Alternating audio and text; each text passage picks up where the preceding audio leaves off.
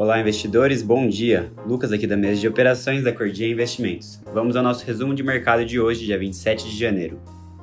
No dia seguinte da reunião do Fed, os índices acionários nos Estados Unidos e na Europa operam próximo da estabilidade, enquanto na Ásia a gente teve uma queda expressiva, com um posicionamento mais hawkish e o de corte de estímulos da autoridade monetária americana para conter a inflação, o que afeta o apetite a risco Hoje, as atenções se voltam para o PIB dos Estados Unidos às 10h30 da manhã, com uma estimativa da Bloomberg de alta de 5,5%, e mais os resultados corporativos, como da Apple, da Deutsche Bank e do McDonald's.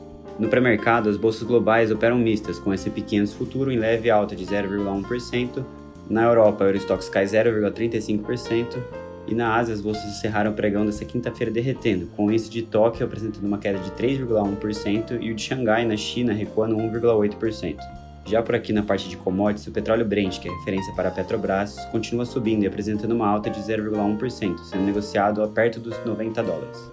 O minério de ferro também mantém a tendência de alta, com 0,81%. E o Bitcoin opera leve baixa de 0,51% agora, sendo negociado na faixa dos 36.600 dólares. Já aqui no cenário doméstico, o Ibovespa desacelerou ontem após as declarações do presidente do Fed, mas ainda assim manteve viés positivo, com uma alta de 0,88% sustentado pela alta das commodities e com a entrada do fluxo estrangeiro. Até o dia 24, o fluxo do mercado secundário da Bolsa Brasileira esteve no positivo em 21,1 bilhões de reais em janeiro. O dólar, por sua vez, teve leve valorização para 5,44 e os juros futuros encerraram o pregão regular em alta nos vencimentos curtos e baixa nos longos, após o IPCA 15 de janeiro vir acima do esperado.